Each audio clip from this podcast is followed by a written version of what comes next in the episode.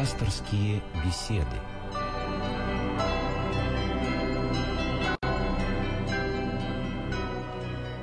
Здравствуйте, у микрофона Елена Филиппова. Тема сегодняшней пасторской беседы – евангельские притчи. На ваши и мои вопросы будет отвечать протеерей Георгий Климов. Здравствуйте, отец Георгий. Добрый вечер. Телефон прямого эфира 956 15 14, код Москвы 495. И напоминаю, что материалы пасторских бесед и других передач из цикла «Мир. Человек. Слово» доступны в интернете по адресу www.mir-слово.ру.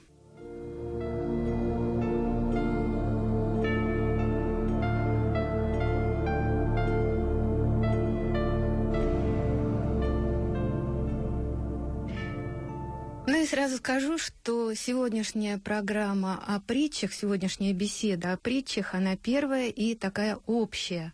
А в дальнейшем, где-то раз в месяц, а, в рамках пасторских бесед, а, отец Георгий будет рассказывать уже о конкретных притчах и, а, видимо, давать их толкование. Ну а сегодня начнем с самого начала. Что же такое притча, в чем ее особенность? Ведь это же не просто иллюстрация некой житейской ситуации. Конечно, нет. И э, первое, наверное, о чем было бы уместно сказать, слово «притча» по-гречески может э, быть в двух вариантах. Это или так называемая паремия, или по-гречески слово звучит «параволи», но принципиальная разница вот этих двух э, терминов заключается в том, что паремия – это нечто статичное, как срез чего-то вот единовременно сделанный, который показывает, ну, допустим, смысл э, символический или духовный какого-то явления из духовной жизни. То есть, ну, как пример, допустим, можно привести э, слова Христа из Евангелия от Матфея. «Не ставит свечу под спудом, но на свечнице досветит всем.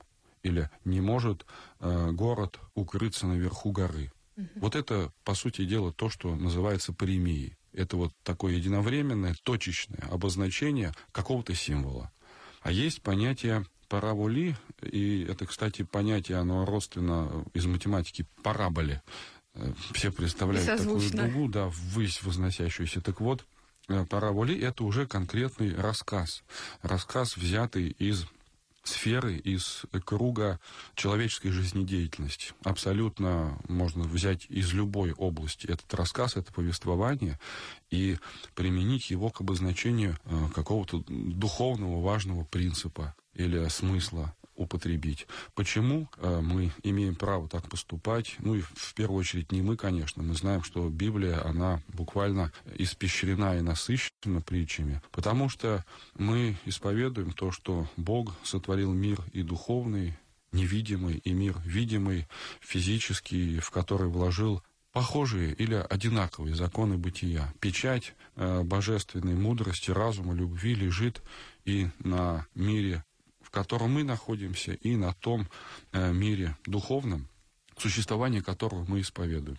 Поэтому и прилагать э, законы одного и явление одного мира к другому мы ну, считаем себя вправе. Ну, мы, я имею в виду, любой человек, в принципе, который пытается что-то духовное объяснить, используя вот, что-то материальное Примеры или взятое из, из жизни. Да. И если мы обратимся к Евангелию, то мы увидим, что Христос э, рассказывает не нечто такое, что многие вот э, люди как-то агрессивно или безразлично настроенные к церкви часто называют библейскими сказками. Нет, это, это не, не что-то сказочное.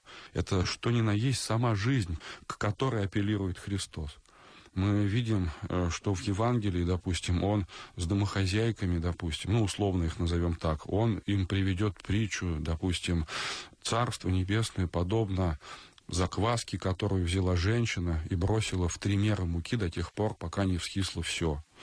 Допустим, с рыбаками, когда он будет говорить, он скажет, что Царство Небесное подобно неводу, который закинули в море и вытащили множество рыб ну и так ну, далее. Понятно. Да, сеятелем он скажет, вот вышел сеятель, mm-hmm. сеять, и одно упало. То есть, видите, он к чему апеллирует Господь? К тому, что для человека понятно то, в чем он умудрен, то, что он знает, ну, как мы говорим, как свои пять пальцев.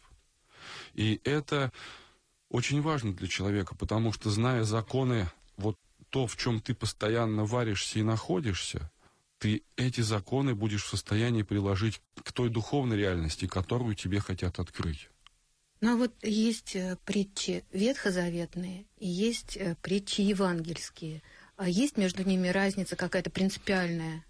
Принципиальная разница есть. Э, ну, эта разница, она обозначается и самими понятиями Ветхим Заветом и Новым Заветом. Ветхозаветные притчи в условном смысле все можно привести или обратить к чаянию, к пришествию Мессии, истинного Спасителя мира, которого православная церковь, христианство исповедует Иисусом Христом. А притчи новозаветные, это притчи практически все рассказанные э, самим Господом нашим Иисусом Христом, это притчи уже, которые обозначают главнейшие условия для вступления в Царство Его, в Царство Мессии, в Царство Божие, в Царство Вечности. И это уже то, что требуется самому человеку для того, чтобы войти в Царство Небесное. Вот, пожалуй, вот здесь э, принципиальная разница находится. А во многом притчи Христовы, они могут являться, рассматриваться даже как своего рода пророчество, но уже не о нем, конечно, а о будущих судьбах мира. Ну, если будет когда-то возможность, конечно, и о таких интересных притчах можно будет поговорить. Но чтобы не быть голословным, ну, допустим, притча о злых виноградарях, которая будет заканчиваться э, словами о том, что когда придет господин виноградника, он город этих убийц, сына господина виноградника, сожжет огнем. И вот для толкователей первых веков христианства это однозначно было указанием на то, что Иерусалим будет разрушен за грех богоубийства, что и случилось в 70-м году по Рождеству Христову, когда император Тит пришел и стер с лица земли, можно сказать, этот великий город. И все-таки вот не проще ли было бы э, излагать свое учение не в иносказательной форме, а прямо? Не всегда понятно ведь это было, и не случайно Христос спрашивал у своих учеников, поняли ли вы? И вот эта вот фраза, имеющая уши, да, слышит. Да. То есть явно, что э, вот такого сразу понимания не было или не всегда было. Ну вот этот вопрос уже и в древности ставили неоднократно церковные учителя, и на него отвечали приблизительно так. Э, человек должен быть подготовлен для того, чтобы в лоб услышать духовную реальность, которую тебе хотят открыть. Если ты будешь не подготовлен, то от того, что ты услышишь, твое сердце может ожесточиться. Ну, допустим, может быть, это в таком немножко ключе будет, э, ну, не совсем серьезным, но если я приду и скажу человеку в лоб, что вот если ты так будешь поступать, ты будешь жариться на сковородке. Хотя это уже приточное повествование. Ну, там, будешь гореть в муках адских. Ну, он вряд ли со мной будет общаться и прислушаться захочет к тому, что я ему вообще хочу сказать и рассказать о спасении.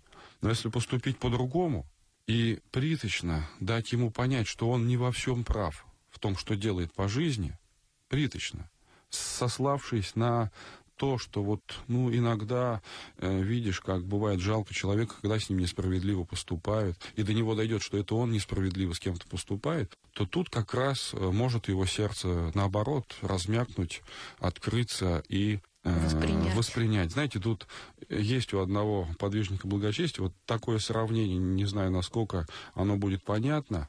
Он говорит, когда земля сильно высохла, а земля высохшая сильно, ну, видите, опять какой приличный образ, это сердце человеческое, то часто бывает, говорит, полезен не ливень, который льет, как из ведра, а облажной мелкий дождичек. Почему? Потому что из ведра вылитая вода, она абсолютно ничего не сделает. Она стечет с этой она сухой земли и смоет себя еще то, что наверху на поверхности лежало и ждало всходов.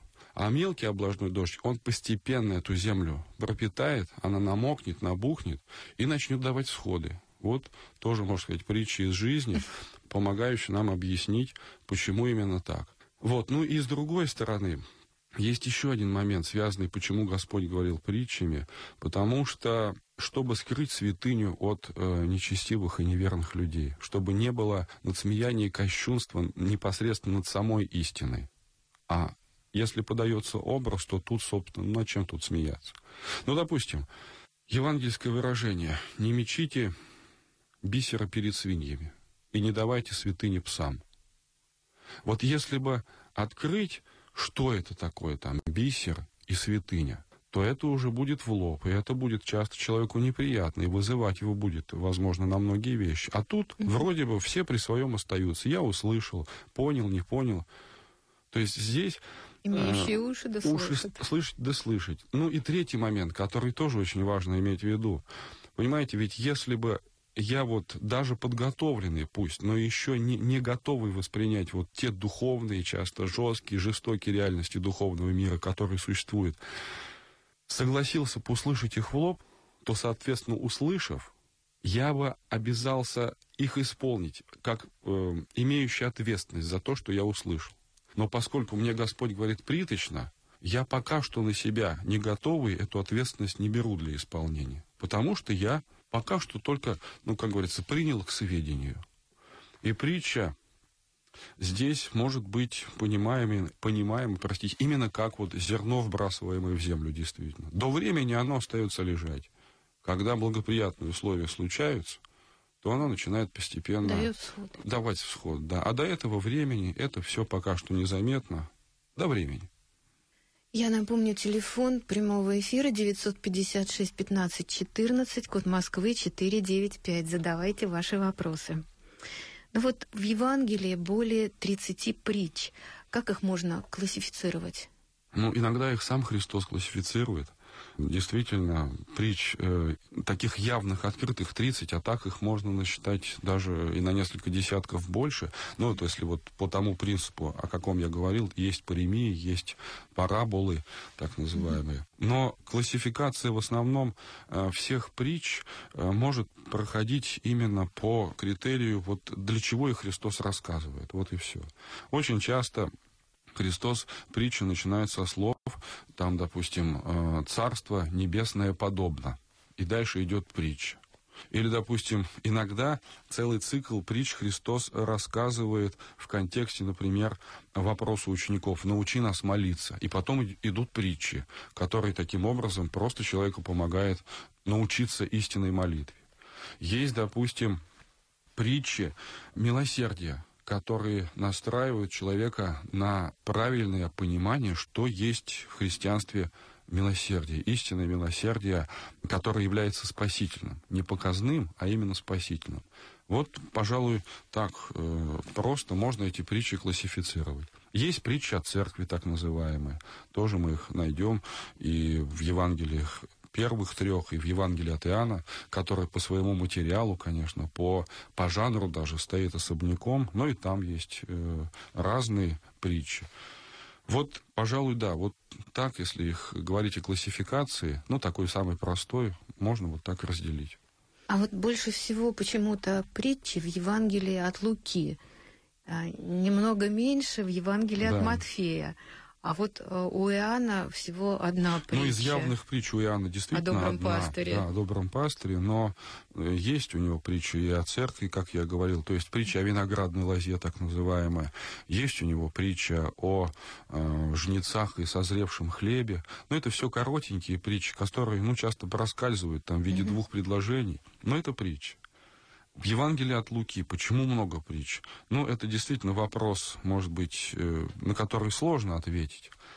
Хотя, э, с другой стороны, э, отчасти это может быть понятным вот по какой причине. Допустим, евангелист Матфей писал свое Евангелие для обращенных ко Христу иудеев, для которых, ну, в общем-то, духовной реальности были знакомы. То есть то, о чем говорил Христос, эти понятия у них были. Угу. А вот евангелист Лука писал для языческого мира, как раз для тех, кто был еще не подготовлен к тому, чтобы прямиком слушать проповедь Христову, к тому, кто вырос не, не в сознании единобожия и единоверия, и для него было, для евангелиста Луки, очень важно вот так именно мягко и понятно человеку объяснить, что значит истинное поклонение Богу, что значит истинное исполнение заповедей любви к Богу и любви к ближнему. Потому что понятно, что для язычников эти понятия любви, поклонения и так далее, они были очень далеки от истинных вот тех догматических понятий, которые содержали те же самые ветхозаветные иудеи. Есть такое адаптированное. Да, это своего рода адаптация на понятном вот таком притчном языке. А потом, наверное, вот христиане, к которым обращается евангелист Лука, они всегда любили такие интересные какие-то завораживающие рассказы, рассказики. Ну, язычники, как мы знаем, там из книги «Деяний», допустим. Они любили собираться и слушать, чтобы им кто-то постоянно что-то рассказывал. Вот. И вот евангелист Лука им рассказывал эти интересные притчи, из которых они сами делали выводы. У нас есть звонок из Москвы от Елены. Здравствуйте, мы вас слушаем. Здравствуйте. Вы знаете, я бы хотела сказать, вот как я воспринимаю притчи и э, вообще вот те поучения, которые даются э, в Евангелии. Мне кажется, что мысли Иисуса Христа, да, они были очень, ну, непоня... наверное, непонятны. Почему? Потому что он же общался с такими малограмотными людьми и давал это, э, свои поучения в необычной форме, чтобы заинтересовать слушателя. И, безусловно, конечно, э, знаете, мы многие вещи можем просто не понять в силу своих, э, ну, скажем, ограниченных умственных э, возможностей. Yeah. Просто вот эта мысль, которая, знаете, она попадает в нужное время, и в нужном месте она выскакивает. И ты вдруг понимаешь, боже мой, как все понятно-то. И точно так же Евангелие, вы знаете, вот, э, ну, не мне об этом говорить, потому что, наверное, вы читали его больше и чаще, и вдумчивее. Но каждый раз, когда открываешь Евангелие, читаешь эти притчи, думаешь, ну я это вообще не читал. То есть ты это понимаешь Но ну, это как раз связано с духовным ростом, Елена, да? Безусловно, это действительно так, так и есть. И а думаю... язык Христа, он действительно был для многих, возможно, непонятным, а для многих понятным. Это Христос как истинный человек не только истинный Бог, но и истинный человек, мог говорить и мыслить абсолютно на понятном для человека языке. То есть мы видим, что, допустим, когда он находится в Галилее среди простых людей, он говорит с ними на очень простом языке, практически, ну, таком вот э, языке народном. Когда он находится в Иерусалиме, и перед ним находятся фарисеи, первосвященники, книжники, законники, то он с ними говорит уже на языке иудейских догм. И там мы действительно услышим часто такие выражения, которые сходу, с лету и богослов не поймет. Но это вот именно уже и была способность Христа быть понятным э, всегда и для всех. То есть он хорошо чувствовал аудиторию. Ну, а вот почему Христос какие-то притчи растолковывал, а какие-то нет? Вот. Я думаю, что здесь-то как раз э, и связано это, что иногда он притчи который рассказывал, апеллировал к той среде, которая была знакома для человека, он их часто не объяснял, потому что, само собой, человеку должно было быть понятно, что он сказал. А иногда для своих учеников и апостолов он рассказывал притчи, которые явно давались им с намерением каким, чтобы они, запомнив их, другим рассказывали. И часто эти притчи были апостолам непонятны. И они просили его, объясни нам, что значат эти слова. И вот тогда Господь действительно где-то отводил их отдельно, э, сажал и объяснял им, что вот значит то-то, то-то, то-то. Вот э, притча о неверном управляющем, мне попалось такое очень обширное толкование, пространное, и э, фраза, что это одна из самых э, это сложных верно. для это толкования верно. притч. Это верно. Вот притча о неверном домоуправителе, 16 главы Евангелия от Луки, это самая, считается, сложная притча. Но не только по тому материалу, который эта притча дает, а потому что в этой притче для многих очень сложно отделить, где слова действующего персонажа притчи, а где слова самого Христа. И даже здесь очень вот. часто бывает расхождение, да. Но там я скажу сейчас вот это вот действительно, если можно, выражение последней этой притчи, оно звучит так. Итак, приобретайте себе друзей богатством неправедным. Да. Вот что вот это такая значит? Фраза ну, когда-нибудь, странная. может быть, мы дойдем до этой притчи. И так, может быть, саму притчу рассмотрев, попытаемся ну, да, объяснить, что здесь да к чему. А вот почему притчи Христа раздражали фарисеев? Ну, потому что они хорошо как раз понимали, о чем он говорит. То есть они как раз, да, вот как никто другой, но ведь они были вожди народные, учителя народные. Они, конечно, схватывали все это сразу, и контекст для них был всегда очень понятен, в каком Христос рассказывает притчу. Вот, допустим, э, когда в Великий Вторник Господь обличает их за непослушание Богу, и говорит притчи обличения. Он, допустим, приводит притчу о двух сыновьях. Старшему отец повелел пойти в виноградники. Тот отказался, но потом, раскаявшись, вернулся и сделал. А младший сказал, иду, отче, работать, но взял и не пошел. Они прекрасно поняли, что под младшим сыном, который отказался работать в винограднике, были они. И это вызвало их на очень серьезное раздражение. И потом они искушали Христа даже с целью доказать, что он никакой не Мессия. У нас есть еще один звонок из Московской области от Екатерины. Здравствуйте, мы вас слушаем. Здравствуйте. У меня вот такой вопрос. Господь Бог – это есть любовь. Но мораль почти любой притчи – это что не будешь выполнять э, заповеди Божьи, будешь вешнуть вечный огонь и тому подобное. Вот, например, в сегодняшнем Евангелии говорится о зарытом таланте. Да. То есть человек не смог распорядиться своим талантом, вот, зарыл его, и за это Господь э, повелевает его выкинуть вон и вернуть вечный огонь. Вот да. как здесь э, сопоставить Господню любовь и вот такие выводы? Ну да, ну тут вот как раз вы взяли, объединили притча одно, а духовная реальность другое. Когда одно в другое внедряется, интегрируется, то получается примерно вот то, что получилось у вас. Бог есть любовь, но Он любит нас не, не той любовью, какой нам хочется, не той любовью, которую мы для себя создали по образу и подобию своему, а именно той любовью, какую имеет он. А эта любовь желает всем спастись и в разум истины прийти, как говорят церковь. То есть эта любовь постоянно направляет нас к спасению. И в притче о талантах, которая действительно сегодня читалась за божественной литургией, наказывается тот, кто талант свой зарыл в землю. Но нужно знать, что эта притча как раз рассказывается в контексте чего? Того, что Господь говорит, что без жертвенной любви по отношению к ближним не спастись. И зарыть талант в землю – это значит замкнуть дар жизни, данный тебе, на себя. А растратить талант, как по притче э, поступили первых два, кому они были даны, это значит свою жизнь растратить на ближних, деятельной любовью посвятить свою жизнь для них. И вот они вознаграждаются. Поэтому это как раз притча о любви, и божественной, и человеческой. А можно ли сказать, что э, притча ставит человека перед выбором жизненного пути. Он может пойти по этому пути, а может и совсем Притча, по-другому. она тем и хороша, что она не совершает духовного насилия над человеком. Он слышит, констатирует.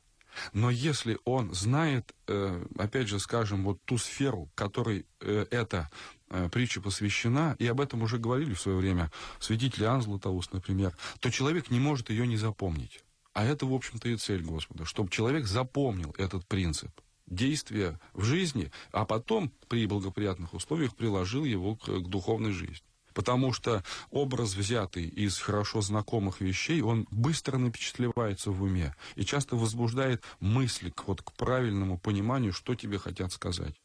А вот почему э, евангельские притчи до сих пор вызывают интерес?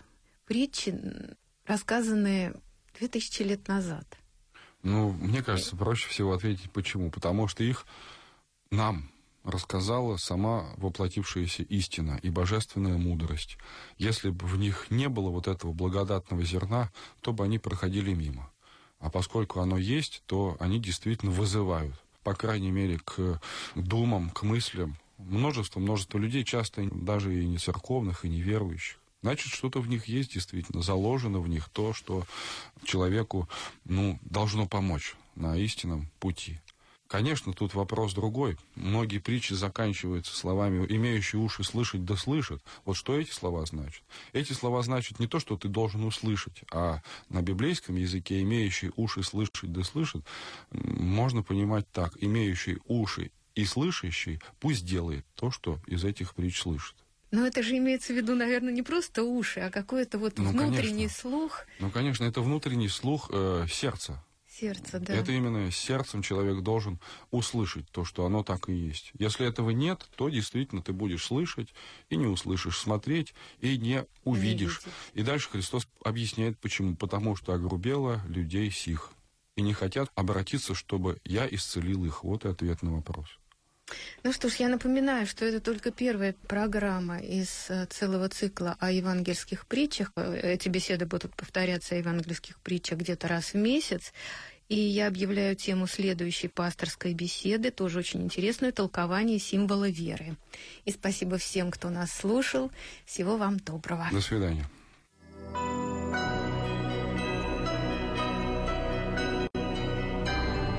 Слушали программу «Пасторские беседы» из цикла «Мир, человек, слово».